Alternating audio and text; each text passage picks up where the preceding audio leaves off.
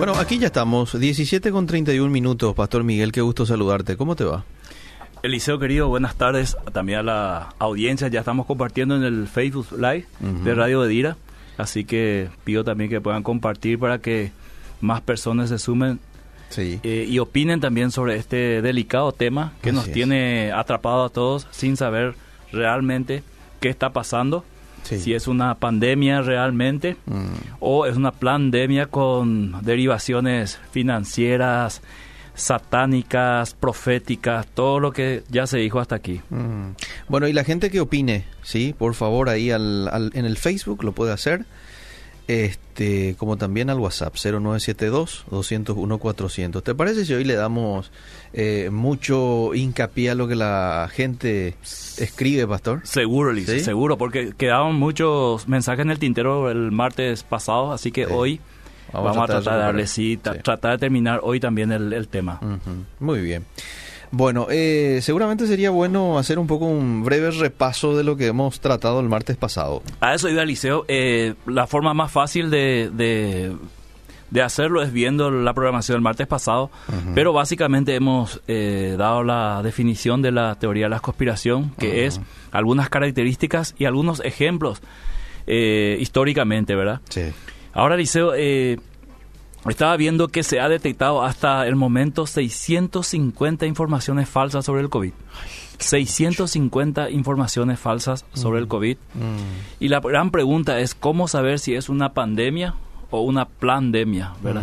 Entonces se habla de la infodemia, que es la sobresaturación de información falsa, y también oficial, ¿verdad? Porque muchos están consumiendo la información minuto a minuto, Liceo, y estos eh, profesionales de la salud han llegado a la conclusión de que puede afectar emocionalmente el estar prendido a cada información, porque cada información va generando cierta reacción y también cierta acción. Entonces existe la desinformación y la infoxicación, que es eh, intoxicarnos con demasiadas informaciones y que uno ya no sabe si es verdad lo que se está diciendo o es mentira. Y yo creo que a esa altura hemos llegado, Eliseo, Sí. como sociedad, Sí. de que cualquier información que salga ya uno duda si es verdad o no. Sí, cierto. Eh, no todos los críticos de la pandemia son de la teoría de la conspiración. Hay algunos críticos que eh, han argumentado su- sus críticas y han hecho un aporte más bien a la pandemia que eh, aparecer como un alguien más de la teoría de la conspiración.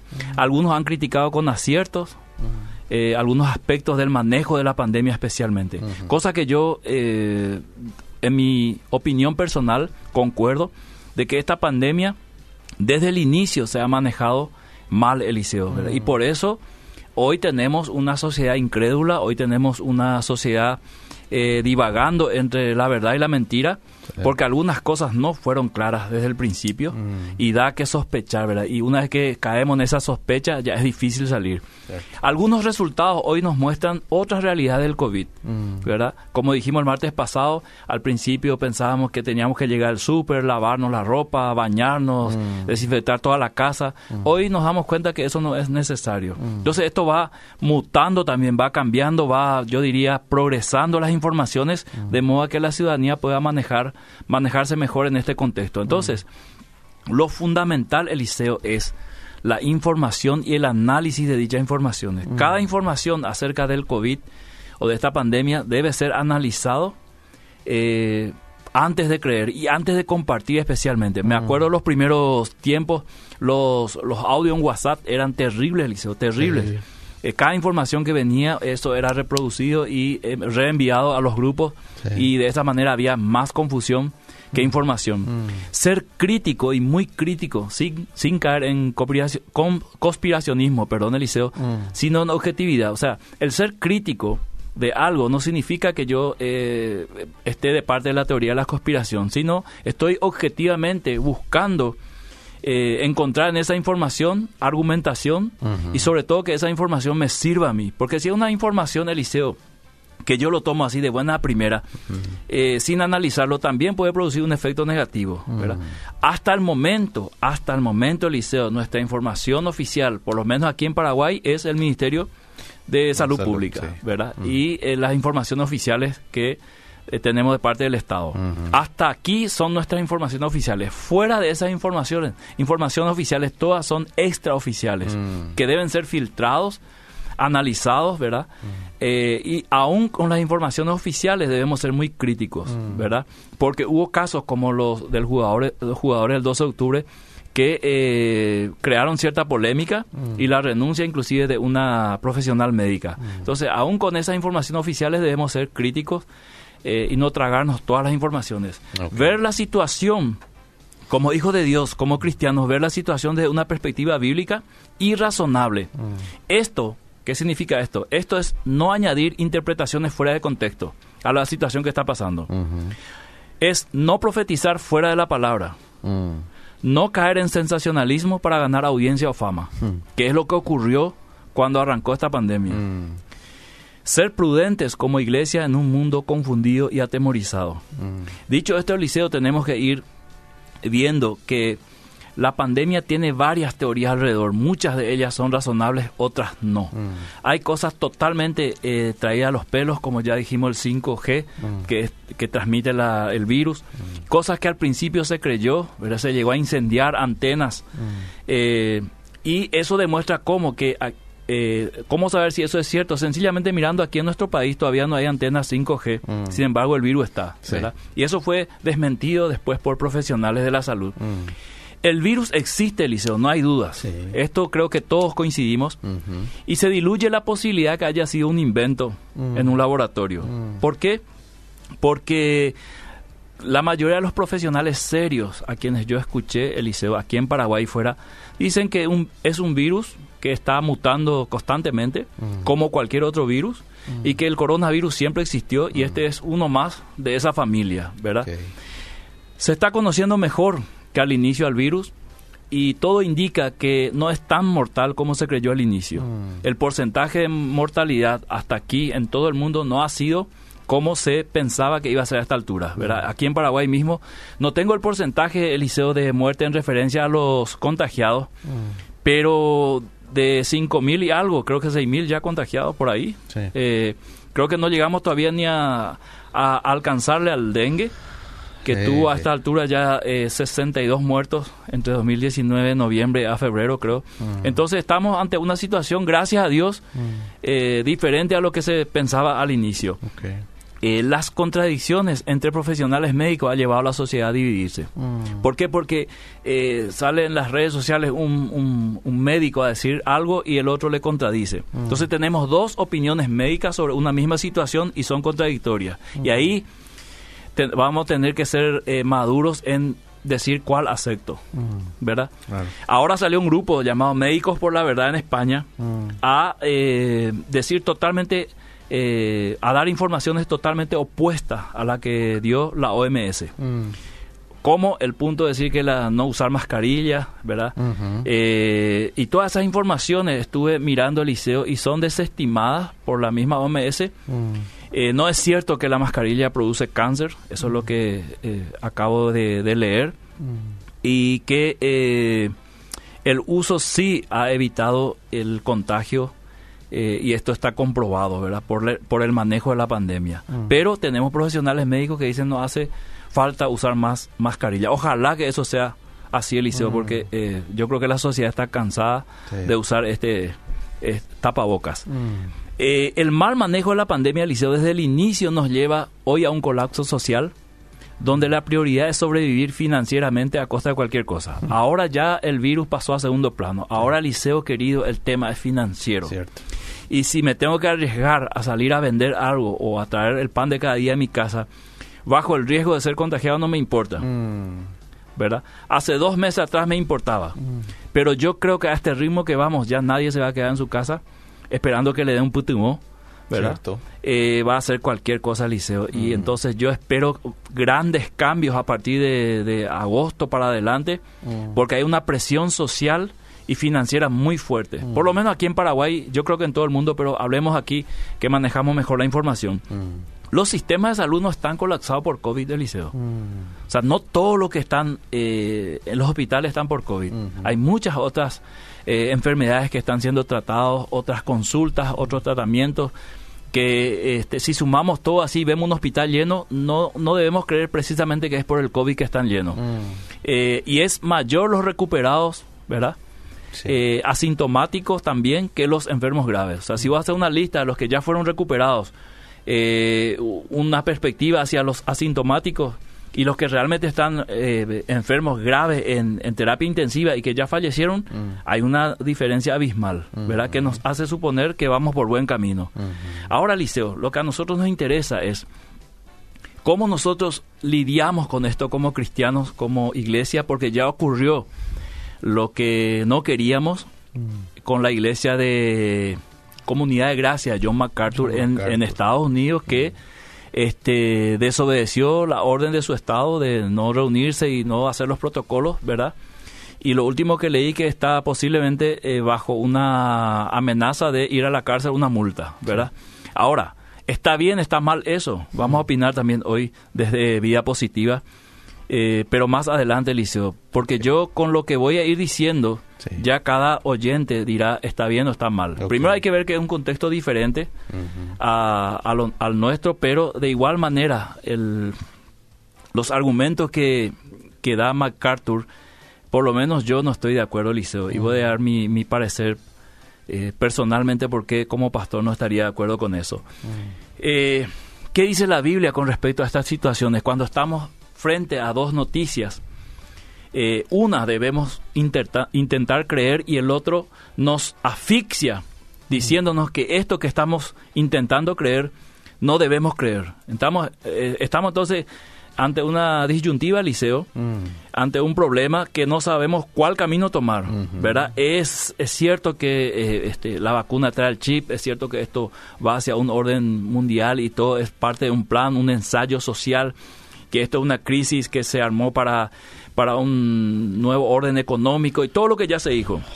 O debo creer que esto realmente es un virus que está azotando a la humanidad y que todos estamos luchando contra, contra este virus. Y mm. debemos someternos a los protocolos sanitarios. Mm. ¿Qué hacer como iglesia? Mm. ¿Para dónde ir? Porque esto se va a disparar. Ya se disparó Eliseo. Mm. Ahora, ahora puede ocurrir cualquier cosa, ¿verdad?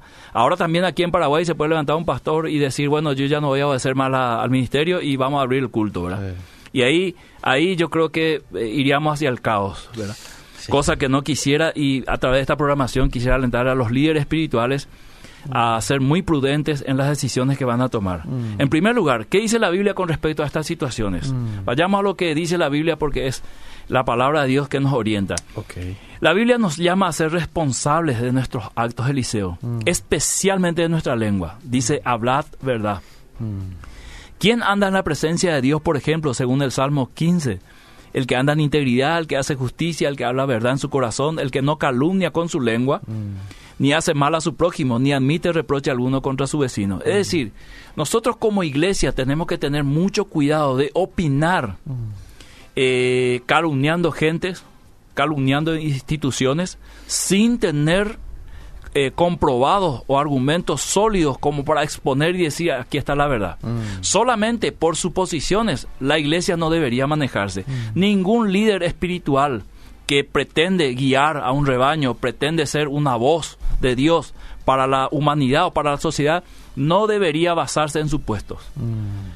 Entonces dice Efesios capítulo 4, 25, por lo cual desechando la mentira, hablad verdad cada uno con su prójimo porque somos miembros los unos a los otros. Entonces, no deberíamos nosotros caer en ese error de manejar informaciones que no son comprobadas como mm. si fueran verdad y lanzarlo desde el púlpito y tirar más combustible, eh, combustible al fuego. Eso sería fatal, Eliseo, de parte de la iglesia, a quien Dios puso eh, como luz y sal de esta sociedad. Que no nos hallemos hablando más de las mentiras que de la verdad, porque somos predicadores de la verdad. Entonces, si vamos a hablar verdad, hablemos la verdad, tal cual como la Biblia lo muestra, y todo lo que es suposición, todo lo que es teoría de conspiración, todo lo que es ñembe, web, todo aquellos que no estamos seguros, mejor no hablemos, Eliseo, porque podemos cometer un error mm. grave, como ya se cometió al principio de la pandemia cuando se mezcló toda la escatología, profecía, Antiguo Testamento, Nuevo Testamento y cualquier cosa eh, salió de esa ensalada. Mm. Y hoy teniendo un poco más la situación más, un panorama más claro, hoy podemos ver que no fue tanto así, ¿verdad? Mm. Inclusive se agarró eh, versículos. Eh, donde dice estaba profetizado el COVID-19, ¿verdad? Todo esto son especulaciones, Eliseo, y la iglesia no debería caer en eso porque si la iglesia cae en eso se pierde la verdad para el mundo, se pierde la esencia de la luz. Segundo, orar por nuestras autoridades. Es un mandato bíblico estemos o no de acuerdo, el objetivo es vivir quieta y reposadamente. Entonces Dios se puede ocupar de aquello que escapa a nuestras posibilidades, pero debemos seguir haciendo lo que dice la palabra de Dios, orar por nuestras autoridades. Recordemos que nuestras autoridades también tienen esposas, hijos, esposos, ¿verdad? Eh, entonces, el hecho de que yo esté en contra o en desacuerdo con mis autoridades no me priva o no me prohíbe orar por ellos. Con más razón tengo que orar para que Dios le dé sabiduría, ¿verdad? Primera Timoteo 2, 1 dice, ante todo recomiendo que se hagan peticiones, oraciones, súplicas, acciones de gracia a Dios por toda la humanidad. Mira, Eliseo, por toda la humanidad. Se debe orar por, los que gobiernan y por todas las autoridades para que podamos gozar de una vida tranquila, lo que todos queremos, y mm. pacífica, mm. con toda piedad y dignidad. Esto es bueno y agrada a Dios nuestro Salvador. Mm. O sea, más allá de discutir si es una pandemia o pandemia, estamos llamados a una intensa oración y yo diría también ayuno por toda la humanidad, para que Dios manifieste su gloria, su poder. Hay muchas personas sufriendo, Eliseo, eh, realmente sufriendo por esta situación. Entonces nuestra oración es, eh, vamos a decir, lo único, el único recurso que todo cristiano, sea rico o pobre, tiene en sus manos para ayudar a la humanidad. O sea, mm. cualquier cristiano que dice, yo quisiera hacer olla popular, pero no tengo víveres, no tengo dinero.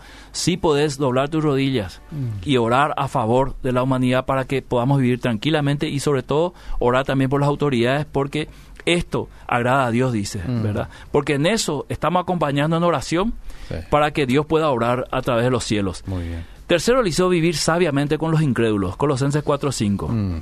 Entender los tiempos.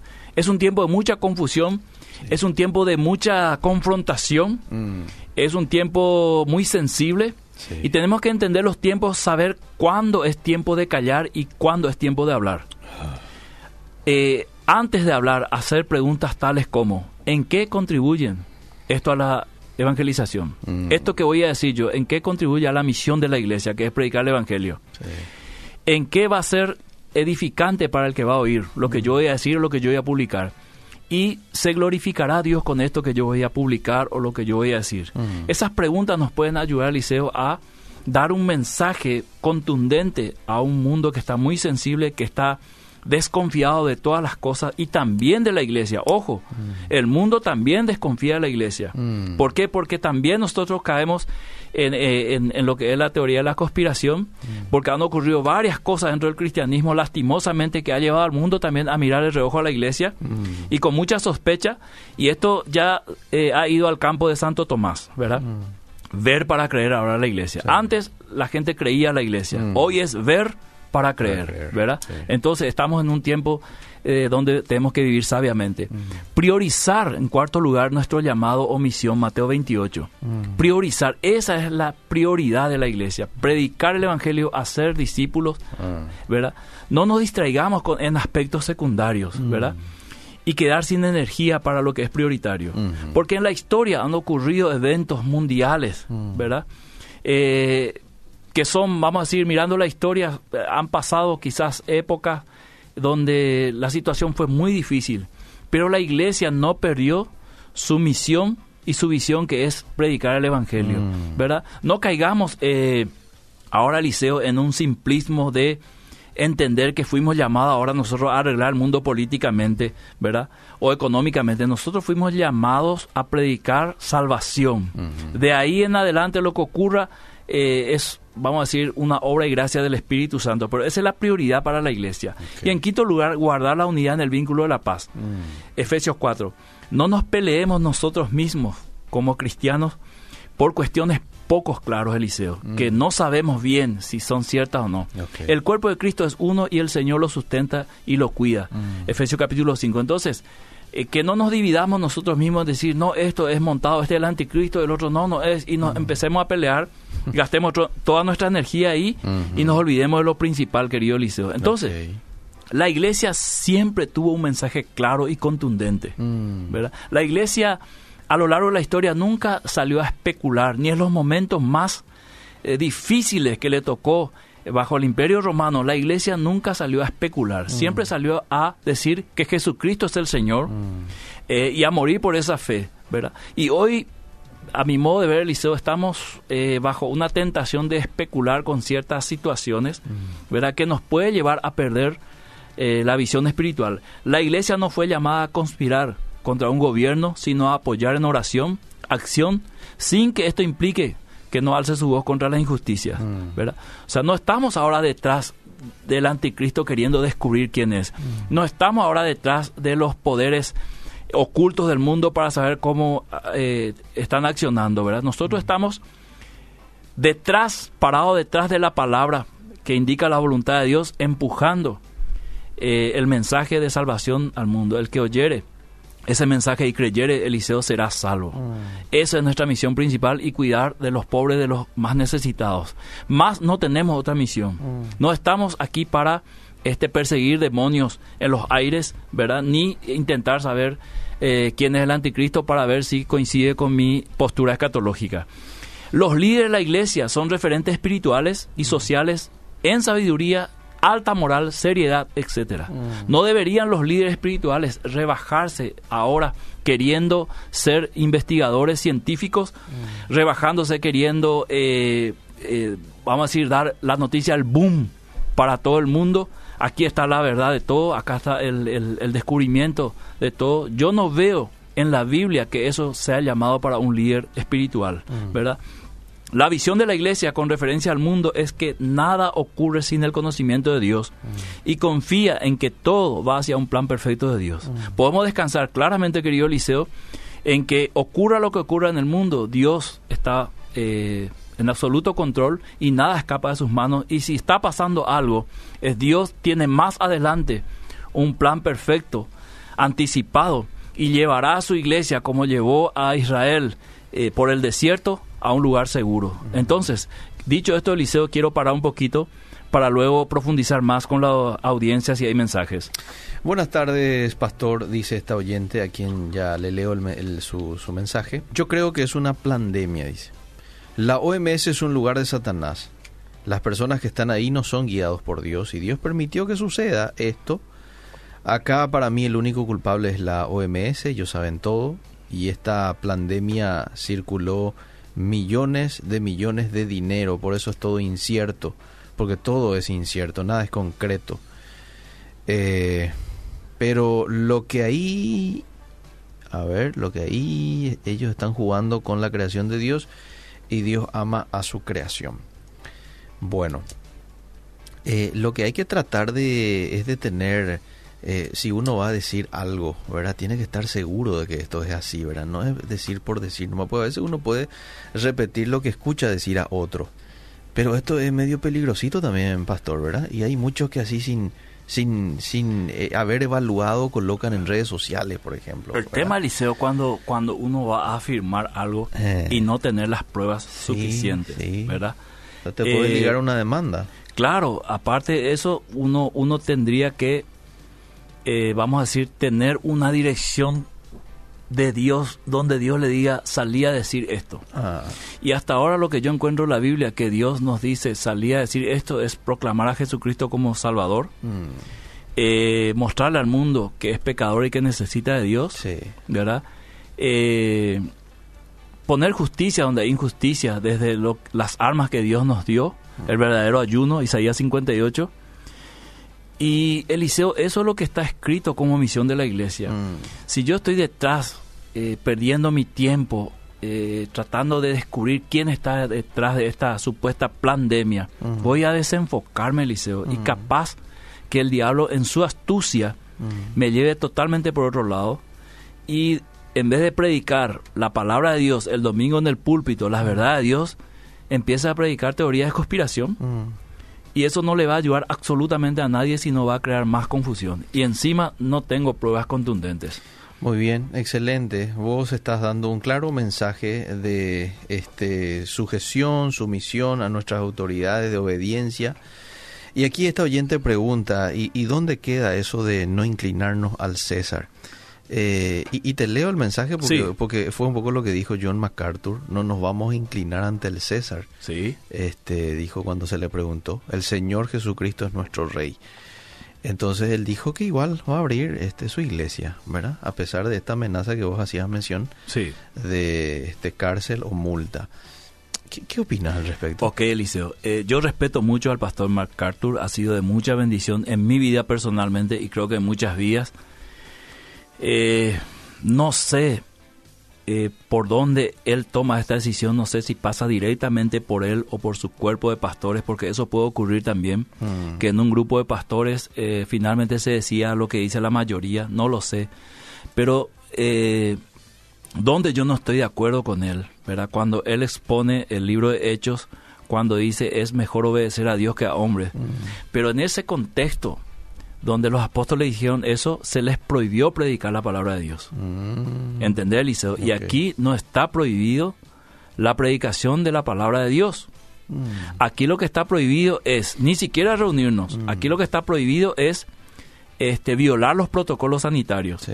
Entonces, yo no voy a ir por esa línea de eh, tirarme a- a- apresuradamente a una decisión sin analizar la situación en la cual estamos. Me voy a Paraguay para hacer más fácil. Sí.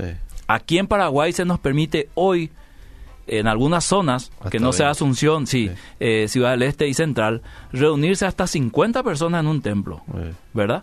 No está prohibido la predicación, predicamos todos los días por las redes sociales. Este, aquí solamente, al igual que otras instituciones eh, comerciales o, o- u otra institución, tenemos restricciones sanitarias. Mm. Entonces, si yo voy a salir hoy como pastor y decir, yo no voy a hacerle caso al César, yo voy a reunirme, Mm. ¿verdad? Eh, no estoy siendo perseguido como iglesia, ni siquiera estoy siendo amordazado en predicar la palabra de Dios. Se me está pidiendo, como se le pide a todo el mundo, ciertos protocolos, que no da gusto, no da gusto Eliseo. Que estamos cansados, estamos cansados. Que si es por nosotros quisiéramos reunirnos otra vez, como antes, claro que sí. Pero es lo que hoy se nos pide hacer a todos. No solamente a la iglesia, a todos, católicos, evangélicos, eh, musulmanes, quien sea que esté viviendo aquí, en este territorio, está obligado a eso. Tenés un, un comercio, tenés que seguir ciertos ciertos protocolos y las personas que están adentro tienen que guardar distanciamiento social, que es incómodo, claro que sí, pero es lo que hay hoy en cuestión de salud y se nos dice, hagan esto para evitar mayor contagio, ¿verdad? Entonces, si todos vamos a rebelarnos ahora, caeríamos en un caos, en una anarquía, Eliseo, y ahí sí no había orden. Y la iglesia tendría que ser sabia en seguir un orden para que haya, vamos a decir, eh, respeto. Y yo creo hoy como pastor, esto lo digo personalmente, que estamos siendo respetados. Nos están diciendo, bueno, eh, primero 20, después 50, a lo mejor de aquí a un mes nos dicen, ya pueden 100 los que tienen templos grandes. Sí. Y así nos vamos hasta, ojalá, eh, para diciembre ya todos estemos, eh, vamos a decir, reuniéndonos normalmente. Pero eh, respecto a lo que pasó en Estados Unidos, y por eso digo que es un contexto diferente a lo de MacArthur, yo no estoy de acuerdo, mirándolo desde aquí, Eliseo, ojo, y aclaro, mira, mirando desde aquí, yo no estoy de acuerdo con esa postura de eh, pensar que el César me está queriendo amordazar cuando lo que me está pidiendo es eh, colaboración. Ok. No sé un poco cómo es el protocolo en California. Parece que no pueden abrir luego los templos, ¿verdad?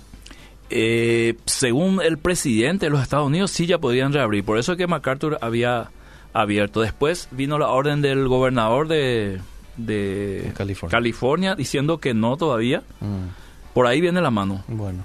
Acá por ejemplo nosotros ya podemos, ¿verdad? Hasta 20 y ahora creo que Hasta fase 50. 4 Hasta 50. hasta 50, Sí. ¿verdad? Bueno, eh, a ver, te leo más mensajes. Dice este oyente, buenas tardes, Liceo Pastor. Lo que tenemos que tener bien claro y con los ojos espirituales bien abiertos es que ya estamos cada vez más como en los tiempos de Noé, tal como Jesús lo dijo. Quiero saber si está mal en ir a hacer culto al interior o espero más. Si respetar los protocolos, yo creo que no hay ningún problema, Claro. ¿verdad? Creo que en el interior hasta 50 personas Sí. puedes juntar en un templo. Ya. Pastor Miguel, si viene una familia con niños pequeños y un par de ancianos, ¿usted le dejaría entrar al templo a participar del culto? No, por res- respetando el protocolo, no. Ese es el punto, Eliseo. Yo sé, yo sé que hay una confrontación de opiniones ahora, ¿verdad? Mm. Si vamos a ir a decir, este anciano, este niño necesitan también escuchar la palabra de Dios, por supuesto que necesitan Eliseo. Ok. Pero quizás haya otra forma de hacerle escuchar la palabra de Dios. Porque en este momento me dicen mayores de 65 no y niños menores de 12 no por protegerlos. Eso es lo que me están diciendo. Ajá. ¿Entendés, Eliseo? Es lo mismo que vos sos mi amigo, Eliseo. Elías también y me dicen, no podés entrar ahora en cabina, Eliseo, eh, Pastor Miguel, por una cuestión eh, de protocolo. Espera nomás ahí. ¿Por qué yo me voy a enojar? Mm. ¿Por qué voy a romper la puerta y entrar? ¿Verdad? Si quizás ustedes lo que están haciendo es por prevenir mi salud o por, por, por ayudarme, me están diciendo quédate ahí te conviene porque recién se fumigó la cabina. Bueno, yo entiendo así, Eliseo. Mm. Dentro de mi sentido común, como persona y como líder espiritual de una congregación, yo entiendo que estas personas no pueden participar de una reunión, de una reunión, Eliseo, donde va a haber una cantidad de personas por protección, por prevención.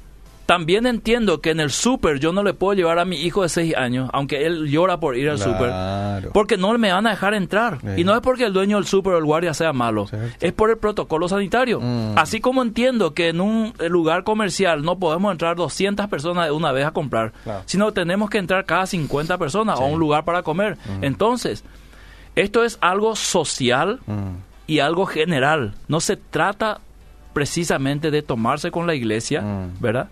Ni evangélica ni católica, sino estamos ante una situación de emergencia sanitaria donde todos estamos procurando colaborar, querido Eliseo. Mi iglesia es de Asunción, solo 20 podemos. ¿Por qué hablan de 50? Nos agendamos 20 y si pasa ese número, lamentablemente decimos no se puede.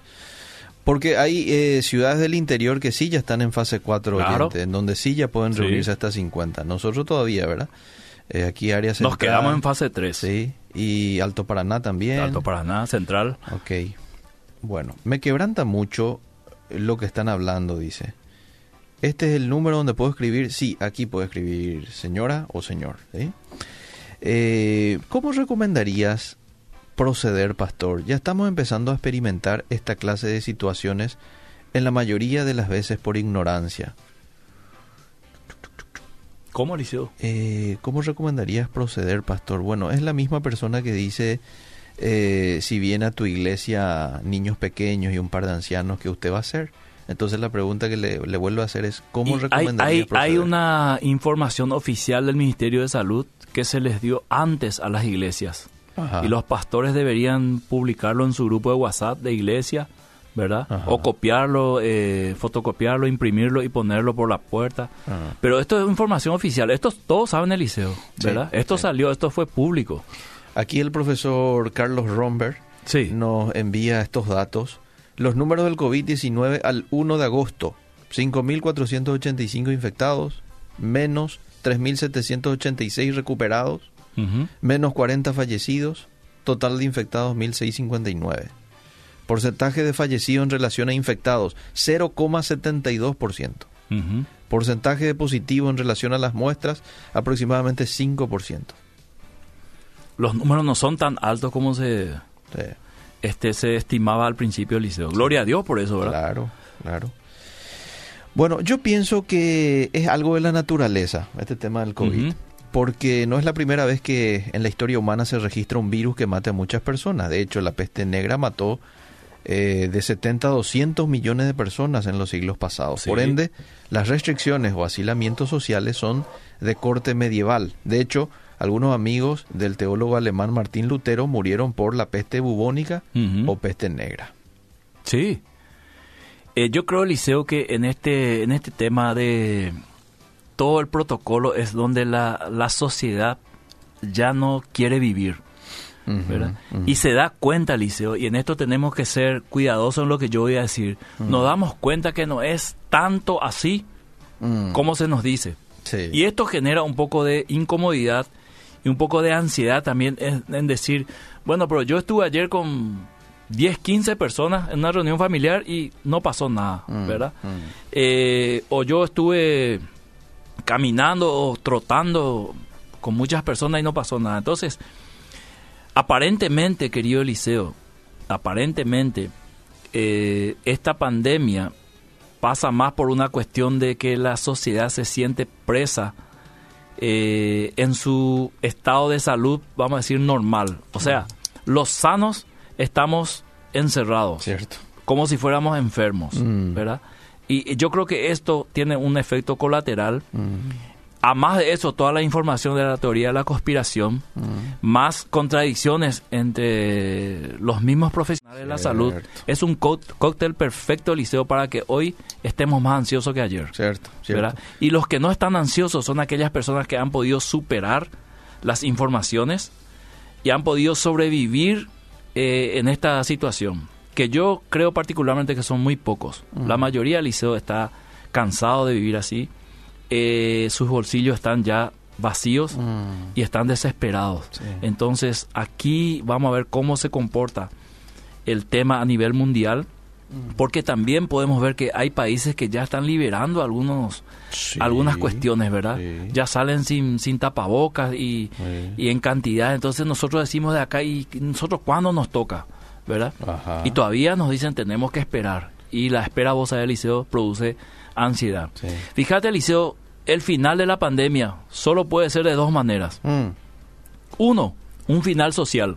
Cuando la gente ya se cansó, perdió el miedo, las prioridades financieras superan la situación y se vuelve a la normalidad. Ah. ¿verdad? Sí. Que es lo que se espera que ocurra. Sí. Que a medida que haya contagio, esto vaya perdiendo fuerza el virus, ¿verdad? Y la otra es un final médico. Cuando aparezca una vacuna, los contagios y muertes disminuyan considerablemente, que es lo que nos dicen actualmente, ¿verdad? Hasta que no aparezca la vacuna, no podemos decir que hay una solución. Ahora me hace acordar aquella declaración del doctor Sequera que dice tenemos que contagiarnos todos, ¿verdad? Eh, como que vamos a salir y yo por lo que estoy viendo Liceo es esa la intención Mm. de nuestras autoridades ir soltando de a poco para que haya contagios verdad Mm. para que esto pueda ir disminuyendo como dicen muchos profesionales a nivel mundial Bueno, te leo más mensajes, porque hay varios. Dice, ¿sabe, pastor, lo que a la gente le está molestando? Es la forma de manipular los números. Eso es lo que a la gente le está revelando. Hace poco dijeron que murió un señor de Lambaré por COVID. Y en realidad él tenía otras patologías. Tenía hipertensión, tenía diabetes y otras cosas. Y salen y dicen que murió de eso. Y bueno. recién escuché a un neumólogo por la radio Liceo AM mm, y él decía que no es verdad que todas las personas que tengan enfermedad de base van a morir mm. Sí. O puede ser diabético, hipertenso, pero si tenés un buen tratamiento y te toma el COVID, no significa precisamente que vas a morir. Así como puede ser una persona eh, aparentemente sana Sí. y te da el COVID y también podría llegar a, a fallecer de eso. O sea que en esto, Liceo, no somos profesionales médicos, tenemos que confiar y escuchar únicamente a los que saben y orar, orar para que el Señor nos guarde y orar para que el Señor pronto limpie este el mundo o los aires de este virus. Nuestro pastor tiene 65 años y lastimosamente no pudo asistir al culto, Sí. pero nos envió un video Sí. en donde nos alienta y nos dice que no decaigamos, que sigamos firme el camino de Dios, que Dios bendiga a mi pastor César Melgarejo Qué lindo, y su querida esposa María Antonia Qué lindo. Lindo. Lastimosamente es así, Eliseo. Sí. Lastimosamente, ¿verdad? Los que estamos en esa línea de edad de los que podemos reunirnos, yo no creo que nos reunamos con el gozo completo sabiendo que hay personas que lastimosamente no pueden reunirse Mm, en el mismo lugar con nosotros. sí. Voy un poco a los mensajes del Facebook, ahí también hay varios mensajes. Dice, mira poco la cantidad de mensajes. Dice Roxana, creo que el COVID existe, pero no es tan grave como han dicho. Es una gripe tres veces más fuerte y los políticos de todas partes del mundo se han aprovechado para robar y han asustado a la gente. Ahora cuentan a todos los muertos y le ponen que es COVID. Roxana dice, me encanta el comentario del pastor. Todo está caro o cuesta el doble de lo que anteriormente costaba. Eso de quedarte en casa ahora ya no hay. Ya hay que salir, no hay de otra. Mientras nuestros gobiernos están bien, el pueblo está sufriendo. Bendiciones, dice Esther. Gracias, Fidelina. Bendiciones, saludos al pastor Miguel. Ah, el quedarte en la casa no funciona. Lo que pasa en Ciudad del Este va a pasar en Asunción. Si Posiblemente el liceo. si los que los que gobiernan están sentados comiendo caviar y el pueblo comiendo COVID. No, no quiero ser, Eliseo, este, un agitador social. Sí. Lejos esté de mí eso. Ah, Pero yo estoy viendo, y el martes pasado lo dije, antes que suceda lo de Ciudad del Este, ah, que estábamos cerca del colapso social. ah. Y hoy lo repito, Eliseo, porque hay cuestiones que los que trabajamos con gente, los que somos pastores, líderes espirituales, vemos y percibimos las cosas. La sociedad está cansada, Mm, la sociedad está eh, colapsada, Eliseo, mm. eh, y no ve una salida, no ve ni siquiera una salida médica a esto, ¿verdad? Se dicen tantas cosas, desde la hoja de guayaba hasta ciertos medicamentos, que es discutible para algunos científicos, que se contradicen con otros. El tema de que quédate en casa y que tu vecino te puede denunciar y que este va a haber multa por, por no usar tapabocas y eh, tantas cosas, Eliseo. Yo creo que está llevando a una sociedad al colapso. ¿verdad? Y tenemos Sí. que orar a Dios que no corra sangre sí. en nuestro país una vez más, ¿verdad? Mm. Que Dios eh, tenga misericordia a nosotros y le dé sabiduría a nuestras autoridades cómo sobrellevar esto y que nosotros los que somos líderes espirituales, lejos de alentar rebelión, lejos de alentar eh, situaciones sin argumentos, estemos orando y eh, con mucha prudencia, como dijo Jesús, ser prudente como, como serpiente, actuar sabiamente, buscando siempre el bien común, ¿verdad? Eh, y eso significa, Eliseo, mucho el decir, el anunciar las cosas, el tranquilizar a una persona que está ansiosa, ¿verdad? En poner la confianza en Dios, que finalmente Dios es el que conoce todo lo que va a ocurrir y Dios está al tanto de todo el sufrimiento que estamos pasando y si nosotros le clamamos, hay promesa en la Biblia que Él puede responder. Aquí dice un oyente de Ciudad del Este, él escribe, y dice, no te das cuenta que nos están engañando. Esta es una falsa pandemia. Y bueno, Y esa es la otra teoría, querido oyente, Sí, ¿verdad? sí. El, el tema es cómo demostrarlo, ¿verdad? Ah. Ese es el problema, cómo demostrarlo. Supongamos, Eliseo, que sí. finalmente es. Si es así, tendrá que, al final, saberse, al final de todo esto. Mm. Ahora, yo voy a decir ciertas cosas que yo puedo observar como persona. mm, Que toda esta situación se aprovechó al máximo Mm. para muchas cosas, Eliseo. Alzar precios, eh, eh, permitió mucha corrupción que ya sabemos que es público. ¿verdad? Este se metió un mie- más miedo de lo que tenía que haber sido Mm. a la sociedad, ¿verdad? Eh, nos metió en una situación incómoda Mm. como familia, como sociedad, ¿verdad? Entonces, finalmente esto, eh, sea pandemia o sea pandemia, el efecto negativo en la sociedad ya está. Sí, buenas tardes. Yo vi un video del doctor, un doctor mesiánico. Dice que en 1960 ya hubo. No es nuevo, tampoco es tan grave como para que no, no, como para que no trabajemos y andar con tapabocas. Y lo que hace años tuvimos bronquitis, eh, pod- Influenza. podíamos, podríamos ser positivos, dice. Ah, eso también yo había escuchado, de que si una persona ya tuvo bronquitis hace unos años atrás, dice que probablemente esa persona ya salga positivo en la prueba del COVID. Es que vos ves los informes del liceo, dicen, hoy hicimos tanta muestra, tanto positivo, ¿verdad? Eh, Eh, y en, detrás de eso ya te dice de, de tantos recuperados, sí, tantos internados, la cantidad es mínima, sí. y uno o dos fallecidos, Ah. ¿verdad? O 10 o 12 máximo en, en terapia intensiva. Entonces vos ves los números y decís, ¿verdad? sí, No es tanto como, como pensamos, cierto. pero lastimosamente tenemos que seguir las reglas del juego del liceo. Totalmente. Bueno, te leo este último mensaje Dale. y nos vamos. Espectacular el programa del Pastor Gil. Hay que ser neutros con estas cuestiones porque siendo muy críticos tendemos a decir cosas de más, informaciones que no corresponden. Y tenemos que orar y pedirle a Dios sabiduría para nuestros gobernantes, puesto que esto le agrada a Dios. Respetar a nuestras autoridades, dice Víctor Toledo. ¿eh? Eliseo querido, Bueno. nos queda para el próximo martes Sí. ver la perspectiva escatológica y sus consecuencias Ajá. con esta pandemia. Es decir, hasta dónde lo que está sucediendo Mm, eh, se predijo en la Biblia Mm. y hasta dónde se está exagerando con esto y cuál debe ser nuestra postura con todo esto que ya tenemos un escenario más claro que cuando arrancamos para decir esto es y esto no es parte de una este, eh, profecía bíblica. Ok, qué buen tema para el próximo martes. ¿eh? Vamos a estar pendientes. Gracias, pastor. Hasta el próximo martes.